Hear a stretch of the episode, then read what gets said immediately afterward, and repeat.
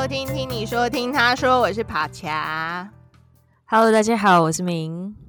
好，我们今天要录什么呢？因为我们上次不是有一次录了我的催眠历险记吗？对啊，然后录完以后，我就很热心的去邀请老师，我催眠老师问他能不能来上我们节目，结果老师一口就答应了，所以我们这今天就很荣幸，对啊，很荣幸请到我的催眠老师来跟大家稍微再深入了讲解一下，说到底催眠是怎么一回事。先让我们欢迎我们的催眠老师应宇老师，耶，Hello，欢迎欢迎，热烈掌声欢迎。我是陈医师疗愈师，也是催眠老师。那我自认为呢，是一个天生的讯息传递的媒介。怎么说呢？我以前的工作比较像是广告啦、主持或者是导览之类的，也是在传递讯息，从 A 传到 B，传给大家。但是换成催眠之后的感觉，哎，也是传递讯息，不过这个讯息呢，就不是我制作好的。而是大家自己心里面做好的，我只是让它慢慢的呈现出来给大家自己而已。哇哦，我好喜欢这个自我介绍哦，就是尤其是把自己，我觉我觉得这诠释很美诶，就你是一个传递传递事情或是一个资讯的一个媒介，我很喜欢这个。对啊，要是很有感触。我刚刚想说，要是我，如果我是催眠师，我应该会说这是可以很操控人心的一种 职业。你就是没有办法当这个职业的人，对，所以我不适合当这个职业。对，然后因为呃，刚刚爬起来也说嘛，就是我们上个礼拜有录跟跟催眠相关，因为就是爬起来去体验。然后我有一些朋友就听了我们的 podcast，就是也呃感到非常的有兴趣，因为可能包含我也是第一次听到。这一种疗愈的方式，所以我就蛮好奇，一鸣老师你是怎么接触到催眠？因为我感受起来好像在台湾好像很难接触到这一块，就感觉它是一个很神秘的领域或是学科嘛。嗯，其实在我接触催眠之前，我也完全没有接触过身心灵的。就是疗愈啊，我几乎是一个身心灵的小白，都没有接触过，也没有兴趣。但是我一直都有在网络上写文章，也是传递讯息，就是网络上写一些体验啊、游记啊，或者是读书心得、电影的心得这样子。那有一次就邀受邀有一个就是体验体验催眠，那我那时候想是觉得说。我有点抱着挑战的心情，想说好啊，我看你能不能 催眠我啊！应该去体验了，然后半信半疑嘛。结果当时解开了我内心很大的一个迷惑，我当下就觉得说：哇塞，天哪！我平常用大脑一直在想的问题，我解不开的问题，居然在催眠当中完全被解开了。我那时候就觉得好震撼哦！哇！所以你是自己有这样的体验，然后所以才呃，商号就说服你，就想要往那个这个领域继续钻研下去。对，那一次算是我第一次觉得说，哇，这好像真的有些什么，好像真的有几把刷子的感觉。对，那一次的体验蛮印象深刻的。那次的主题是。就是去聊一聊，或者说去让你的潜意识浮现出与你自己相称的物品，或者是人啊，或者是一个物体这样子。然后那个时候我就想看一看到底会浮现什么，嗯、结果它浮现了一颗苹果。我那时候就觉得说，哈、嗯，苹果，可是很奇怪啊，我又不喜欢吃苹果。可是那个意象就是很明显，一颗红色又大大的苹果，然后还可以看到它周围的那种渐层的感觉。哇！后来就出现了，好像越来越多的苹果这样子，然后这么多。对，当时的催眠师就有引导说：“好，那既然画面出现了，你就来去读取这个这个苹果要告诉你些什么呢？”然后我那时候就好，我那时候就觉得说：“嗯，既然催眠师这样引导，那我就问问看好了。”我就想说：“那苹果你要告诉我什么？” 然后他那时候就给我一个感觉，就是。因为很多颗苹果，然后它的外表的颜色都不太一样，有绿色苹果、红色苹果，甚至偏橘色啊、深红色的苹果。嗯嗯嗯。但是它给我一个感觉，就是哎，它的内心、它的果肉都是白色的耶，而且它都一样很营养。当时我就有一个超大的体悟，就是那时候我刚刚刚好在面临可能转职啦，或者是怎么样界定自己的那个阶段，差不多三十吧。大家都说三十岁的时候会是一个很大的一点。重新我们有录一集，有录一集三十岁相关的焦虑。那三十岁那时候我也正面临那样的焦虑，然后结果看到这个意向以及我感受到的这个启发的时候，我那时候就感觉到说，好，不管你穿着什么样颜色的衣服，像这颗苹果一样，不管你穿什么样颜色的衣服，但是你的内心都是一个白色的、有营养的，而且可能甜甜的，有可能酸酸的苹果的那种感觉。嗯嗯，我那时候觉得哇塞，怎么会有这么有智慧的答案？我甚至有点不敢相信说，说这谁告诉我的？我怎么会这么有智慧？诶，所以你刚刚说，你刚刚说你启发那个是你自己脑中突然出现是这样解读那个意象的吗？还是催眠师帮助你去解读这个意象？是我自己解读的，就是突然就觉得哦，这样解读，所以哦，对对，这样子解读之后就。刚好回应了我那个时候的焦虑。嗯，那某种程度是也是说，哦、其实这个答案一直在自己心底深处。对，其实他有透过一种方式唤唤醒你，或者让你就是重新重新又找到了这个答案。这样。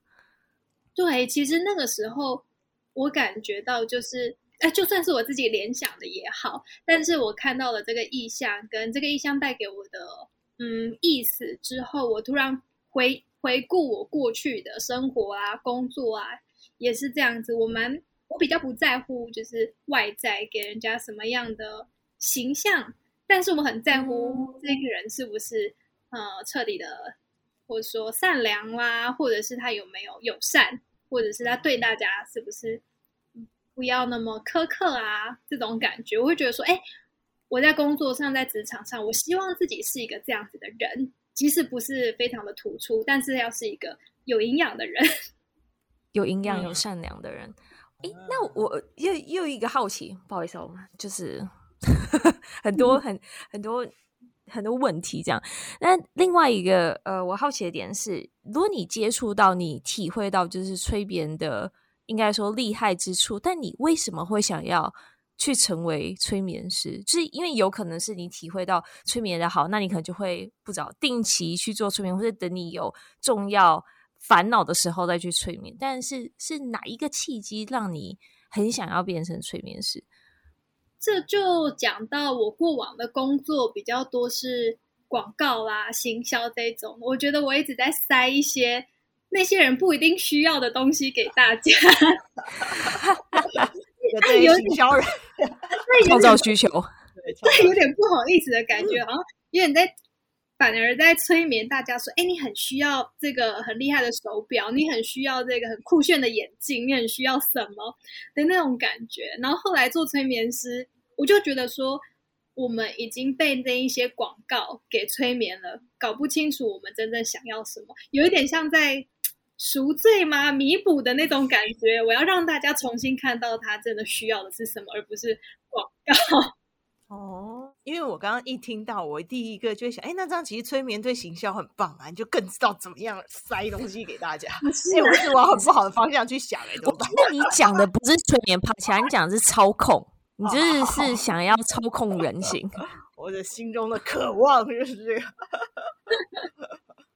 哦，那这就是一一系列的契机，导致老师你就踏上那个催眠师的这条路。对啊，所以广义上来讲，就是广告它也是一种催眠人的方法。嗯嗯，你说你需要它，你需要它，你需要它。对对对对。哦，有趣。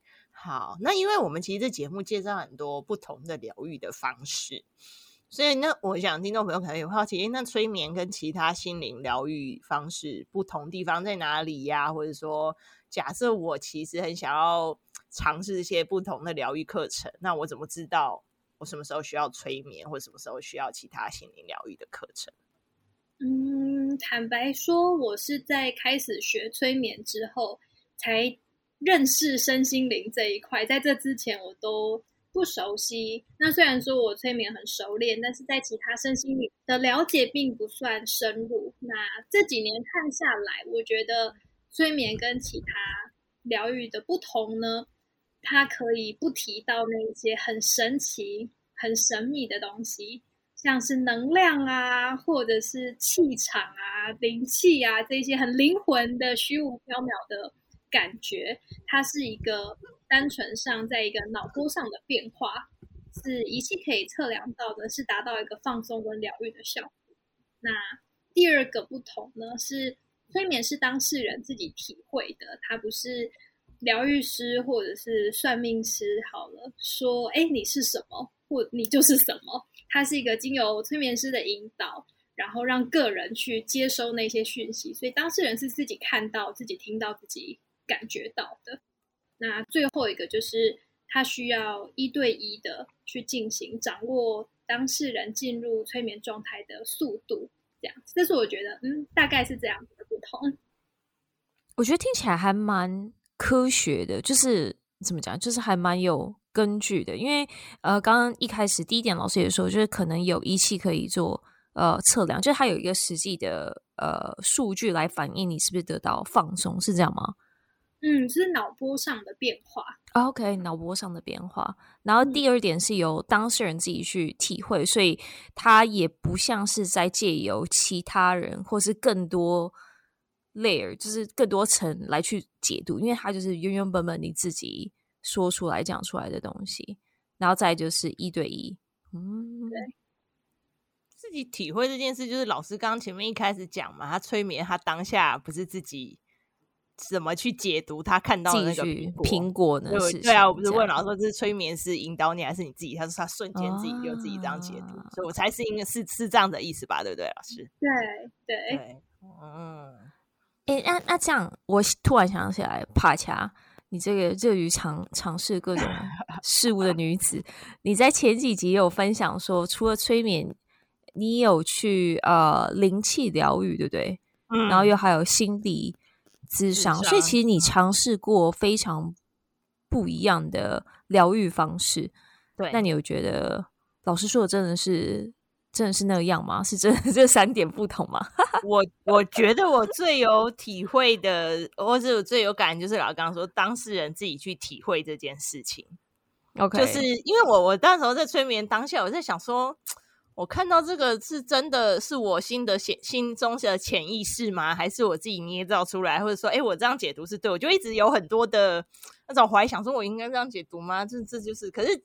好像听起来就是你就相信那个直觉出来是什么就是什么，就其实呃，老师在催眠当下并不会给你太多的一些暗示或是什么，所以那解读真的都是靠自己。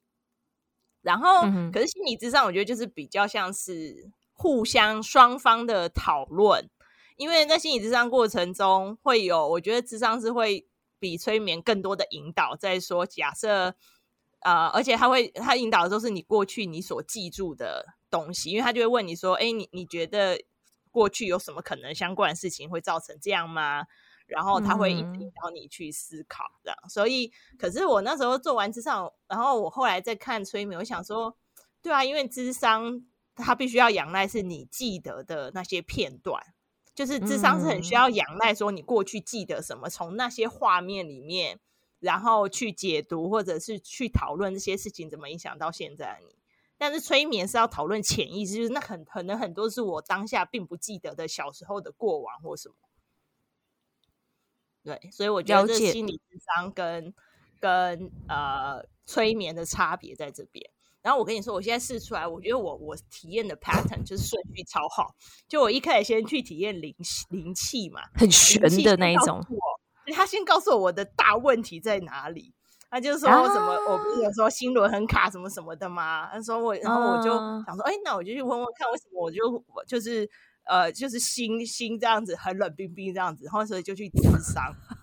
那智商后来就就是只能讲讲到哦，你可能你过去小时候有发生什么事情，这些就是记得的事情这样。那就是后来我就想说，哎。可是这是我记得的有意识的部分，那没有意识的部分，我还想要再去，就是再挖掘我要怎么样？后来就发现，哦，再加上催眠这一层超好，这我推荐大家这样三层这样超好，就是真的耶。对啊，从一个很虚无的、很大方向的，先看出来你哪边有问题，先扫哪边有问题，然后你再透过意识层面去挖掘，再透过潜意识跟你说。我觉得这个这是很酷，真的很酷。我觉得也可以，就是推荐给所有在做呃疗愈的呃老师老师们，或许可以就是 你知道尝试 combine，就是对异界合作，推出一个 package 这样。因为我觉得，对，因为我觉得这样三层做完，就觉得好像真的更了解自己一点，就整个心情都很舒畅、很舒坦开来的，所以非常推荐大家。那老师有什么要补充的吗？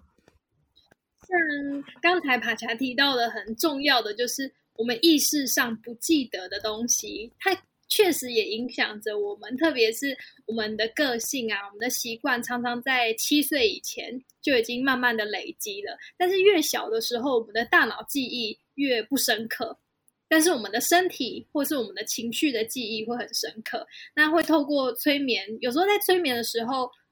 那个当事人都可以回到很小的状态，甚至是婴儿时期的状态。他可以用感觉上的记忆来说：“哦，我现在是尿布很不舒服，但是没有人理我。”可是这个在大脑里面是没有记忆的。嗯，对，或者是说，在我们逻辑里，感觉记忆是什么啊？就是我们身体里面可能对于光线啦，或者对于冷热啊、湿气呀的这一些感觉，我们其实身体都会帮助我们记得。哦，当下的感受，我，我或许不记得发生什么事，但是我记得当下的感受是什么？对，感受或者是情绪，嗯、你当下可能会觉得说啊，我好像很无助啊，我都动不了。嗯、但是你可能大脑之中没有记记录哦，这因为是什么样的事情，你可能根本就不知道是发生什么事，但是你知道当时的感觉。哦。嗯这些在透过催眠之后，有一些好像不记得的事情，就会慢慢的浮现出来。不过，这跟当事人的放松程度也有关系。嗯、就他越放松，他可以回到越小的时候。嗯嗯，然后越放松可以回到越小的时候。对。你可以再试一次啊，再更放，再更放松。看你可以回到我小时候啦，表示我很放松啊。感觉都回到前世了，是不是？对呀、啊，很小好拜托，我超放松的。我我有一个感觉是，就是心理呃，智商是不是比较着重在处理你当下或是正在发生的一个情景？因为我自己也觉得啊，我自己感受，我虽然我没有体验过这两种不同的疗愈方式，但因为。性质上就像听起来是真的需要靠记忆或者你的描述来讲你现在遇到的困境，嗯、所以他我就觉得他比较处理在你现在发生的一些事情。但我又觉得那个原因或许不会是真的源头的原因。如果你要去追溯源头的原因，那可能会真的是要透过更深的一层，你的潜意识是不是你以前的一些呃身体感受的经验，或是发生什么事情造就你。会这么容易陷入一些特定的困境？嗯，确实，有时候在一直追溯源头的时候，会有一些意想不到的答案。就是可能有些人他觉得说，我现在要一定要做些什么啦，或者是在工作上追求些什么，那让他很累，然后身体出状况这样子。那我们会来看一看这样子的习惯，或者是这样子的信念是什么时候造成的。结果慢慢追溯，慢慢追溯，哎，是一件我们现在长大看起来就是一个无聊的小事，但是它对他造成了很大的影响。哇，对，例如说，哦，他小时候妈妈强迫他跟妹妹要穿一样的衣服，他很不爽。但是那件事情，我们会觉得说，嗯，这有什么？小事。可是真的，对，在小时候这就晴天霹雳啊，就是毁灭人生。真的，就是记忆会一直持续的跟着我们，造就我们目前的行为啊、选择这样子。哎、欸，真的是哎，因为其实就算在心理智商，智商师也会尝试想要连接你小时候，假设发生这些事情，他也会尝试想要连，你觉得这件事跟这件事有没有关系？然后，呃，然后我觉得催眠可能比较多是帮助你去了解那个源头。可是智商他会想要尝试让你找到源头后，你再用不同的角度去看那件事情，你就不会，例如小时候那个逼他跟妹妹穿一样衣服，你原本是觉得很负面的解读。可是智商是会想要引导你，就是从等你长大了，你从不同角度来看这件事情，就让你把那个结解掉啦。就是除了他，他会还会多做这件事情。我的感觉是这样。嗯，在催眠里面的创伤疗愈，我们也会最后做这样子的一个完结，就找到原因之后，嗯、然后用最适合他自己的方式，或者是可以接受的，他自己大脑里面可以接受的。转换的方式来，就是换掉这样子对这个记忆的感觉。嗯，对，对，这边跟智商可能是蛮像的部分，嗯，就是我们都是为了现在的生活更舒服一点。没错，没错。那我觉得我们的听众朋友应该都蛮喜欢听故事的，所以呢，每次有请到各种老师来的时候，都很想要请老师分享。你们做过的、遇过的一些印象深刻的个案啊？那因为我们节目主要是想要大家就是帮大家认识焦虑、缓解焦虑嘛，所以也会好奇说，老师你没有遇过一些个案是呃透过催眠然后帮助他缓解焦虑的这种案例可以分享？嗯，有啊，其实蛮多人都是在生活上碰到了一些很难解的状况。然后才会来寻求催眠。那透过催眠怎么样缓解焦虑呢？会有两个方法。第一个就是比较速成的方法，比较像是西药类型的，先让你放松之后，先看到目前当下可以做出的决定或者选择，先缓解当下的的焦虑。那另外一个方法呢，就是比较像中医在调整体质的那种类型，我们就会慢慢的去。往下去挖掘，哎，你有这样子的想法，或者有这样子的习惯，是什么样开始的？可能就会需要像智商一样，三次两次这样子的进行的速度，这样。那我来分享一个，就是快速解决的一个案例好了，就是印象很深刻，就是在疫情发生的时候，很多人在工作上都会陷入一个。不知道未来怎么办，不知道未来会怎么样的这种焦虑。那那一个朋友呢？他其实工作还在持续，而且甚至是说，哎，很不需要做任何的事情，但是薪水可以照领的那样子的状态。大家听起来就会觉得，哇，这很羡慕啊，很令人感觉到。不就我吗？对，但是他却会觉得说。这样好不安哦，这样子我的未来我也没有学到东西，但是我就一直在这边领坐领甘心，这样子的状态让他觉得很不舒服。他一直想要不要转职呢？还是我要继续做呢？大家都说这样很爽啊，你就继续做啊。可是他心里好不安哦，怎么办？他就来寻求催眠的帮助，说看要怎么样做出一个最适合自己的决定。那我们就催眠。催眠之后呢，慢慢的放松，然后引导他看到他所需要的画面。然后他就说他在一个房间里面，然后他就说什么都没有。我说那你想要让他有些什么东西吗？他就说好。然后他就开始布置他的房间。最后呢，他把那个房间就布置得很舒服，有一张大大大大的床，然后有他喜欢的布偶，然后还点了香氛这样。然后就说那你要做什么？他说：“我就要躺上去睡觉。”然后接下来的时间，我说：“好，那你可以自由的跟这个空间互动。”然后就开始睡，就睡到尾这样子。后来唤醒之后呢，我就问他说：“哎，那刚才是什么原因让你选择这样子的结果？”他就说：“没有，我就觉得我好久没有好好的休息了，在那个时间点。”我只想要全心全意的不做任何事情，让自己很舒服的躺在那边休息。然后我就问他说：“哎、嗯，那你平常的休息状态呢？”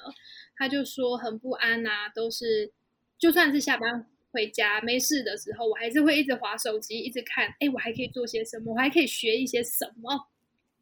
所以他在那个状态中发现说：“哎，其实自己的。”全身心都很需要休息，在催眠的当下是没有任何的框架，也没有任何的期待之下，他第一件事情就是从头睡到尾，这样很重要很重要的睡觉，这样子。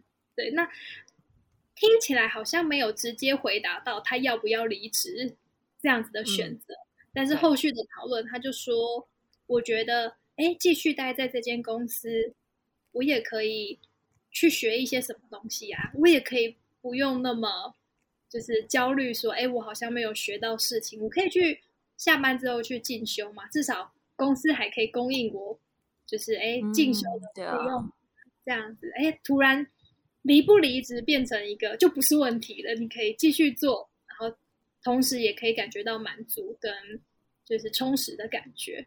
哦，所以这也是他自己的解读嘛，他自己的体会，对他自己的体会，因为每一个人通常都是自己最了解自己，我只能问说，哎，为什么？哎，然后呢？我怎么会这样？嗯嗯，对，他一定会讲出他最了解的部分。毕竟二十四小时跟自己相处的人是他。对啊，对，我觉得应该就是比较像，其实像我那时候催眠也是啊，就是像最后我们得到的答案，我觉得好像多少也是心里有底，但是你就是会觉得这是真，就是真的是这样吗？或者是说，就是有点不够肯定。嗯，就是，但我相信，其实那答案，其实你自己内心多少都知道。但有时候你就是放不下，嗯、或者是你就是不愿意面对他，不愿意承认他。我自己的感觉是这样。嗯，我相信那个朋友平常一定也已经感觉到疲惫，感觉到需要休息了。但是他为什么不让自己休息呢？嗯、这个可能就要变成长期的去探讨，或者是说。比较像是中医般的调整体质，去问说：“哎、啊，是什么原因你不想让自己休息呢？”那如果说休息对你来说代表着什么，他可能会有一些负面的记忆慢慢的浮现，所以阻挡了他明明应该自然这么做的，却没有办法这么做。嗯，就是很棒的例子哎。嗯，感觉就是会发生在我身上。所以你去催眠也会只会一直睡。不我还蛮喜欢，就是易老师他用西医跟中医调理这件这个譬喻来描述，就可能一次性的催眠，或是他可能透过两三次比较长期的观察，那你再去找出更源头，就像是你去怎么去定义所谓的休息，那你怎么去定义你原本很认为的事情？我觉得这个去追溯的旅程，我觉得蛮有趣的。会这个旅程就会发现，哎，原来我这么不了解自己。对，当你以为你好像很了解自己，但在透过这个这个过程，我相信可以再更理解你原本一直既定的认为。就我觉得每个人对于，就像我自己对于休息，或是工作，或是生活，我觉得都会有我自己的定义嘛。那这个定义可能是我从很小就是到现在。我透过我很多生命的累积，我有所给的诠释，但或许，但有可能这些诠释，它却是束缚我在，譬如说在精神上或者心理上束缚我的一个点。所以我觉得怎么去去呃，透过这个旅程去找到底为什么我会给予这些东西这样的诠释，我觉得是一个很很特别的经历。嗯，对，我觉得正想尝试。当这个定义，哎，从小到大这么的支撑你，这么帮助你长到这么大，可是如果在现阶段它变成一个更加捆绑你或者是限制你的状态的时候，我们就要来试着让它松绑一点点，这样子。嗯，从潜意识层面开，让它开始松绑一点点。对。哇，我跟你说，那对，好，你讲。没有，我跟你说，真的不错，一直地推就是好啦。我是真的有兴趣，然后我真的蛮认识自己啊。对啊，啊，我还我还蛮好奇，因为都譬如说，老师一开始在讲你自己第一次接触嘛，就是关于苹果，然后还有就像帕恰上次也是说他看到自己的钱是一个小女孩，然后还有包含就是刚刚那个案例，就是他是怎么样去布置自己的一个空间，那。我就会有点担心，我其实没有到那么担心，因为我本身就是一个非常有想象力的人，但还是会有一些担心，我会不会就开始催眠的时候，我什么都看不到？我所以我是任何人都可以被催眠吗？还是我需要具备什么样，或是我要特别准备什么才比较好被催眠？嗯，像你这样子的疑问，其实蛮多人都有的，就是关于视觉画面的不清楚、不明显，或者是眼前一片黑的这一种。嗯，那确实每一个人的内在的感官不一样，有些人是视觉画面很清楚，他可以看到颜色啊、形状啊、物体；但有些人视觉是模糊的，可是他的身体感觉很清楚。我听他在描述他经历了什么的时候，他就会说：“哦，这里好热哦，或者是我。”脚底下刺刺的，或者是我去摸了什么东西，他就是身体感觉比较敏锐的。那每一个人的比较活跃的那些感官是不太一样的，所以确实会有眼睛看不太清楚的那种感觉。OK OK，对。但是在催眠之前，我们都会做一些暖身，或者让你感受一下待会看到东西的那种感觉，有点像做梦。对，OK OK。所以其实也不用太纠结，到底自己会看得到或是看不到，因为每个人的感受本来就不一样的。对，每一个人都不一样。即便看不到它，但可能你或许会有其他的感官讯息，就是呃，不知道触觉啊，或者是甚至嗅觉，或者听觉，就有不同的来共共建这个体验，所以不用太担心看不到什么。OK，对，对，而且一开始不一定会是很完整的。形状有时候可能是一个色块，那你只需要更相信自己有看到这个、啊、哦，就算是色块好了，你也可以跟我说哦，我看到一个好像粉紫粉紫的变形来变形去的色块。你只要认同了这个东西，并且描述出来的时候，它在你大脑里面，它就会越来越清楚，越来越清楚。哦，这蛮重要的哦，因为其实像我当初第一次做催眠，我就也在想说，我到底看不看到东西？因为一开始是一片黑。然后我，就想说，完蛋，会不会是麻瓜？还是麻瓜，我又没办法被催眠。但后来老师就说，反正你就看，不管脑中出现什么就讲。然后开始讲了。然后第一次要第一次脑中出现画面，我也不确定这是我催眠看到前世的画面，还是只是我现在在分心想别的事情的画面。然后脑中有很多杂念，你知道吗？我想算了啦，我就把它讲出来好了。然后后面就开始比较顺畅。所以我觉得是一开始的那种不确定性，那种因素杂音很多，但后面的确就是一旦你开始就是哦把它讲出来以后，后面就我觉得那个就画面就越来越清晰了。我听起来好像就是你要越放松，然后再就是相信自己看到的东西。我觉得好像比较直觉吗？是吗？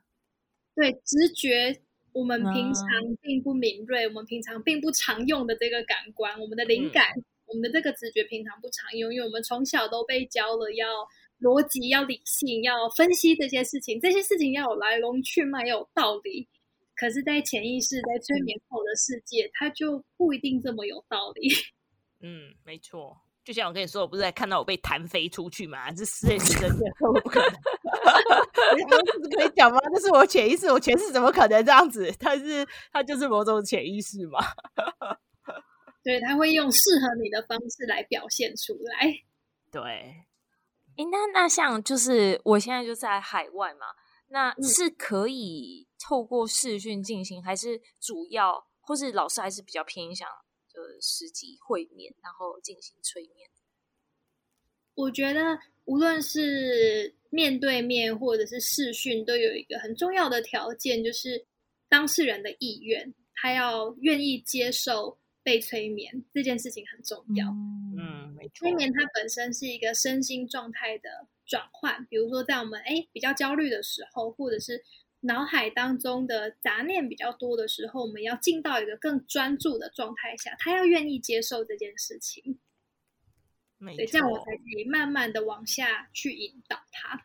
那如果说好，第一个条件是他愿意接受自己身心状态的改变，愿意体验的话。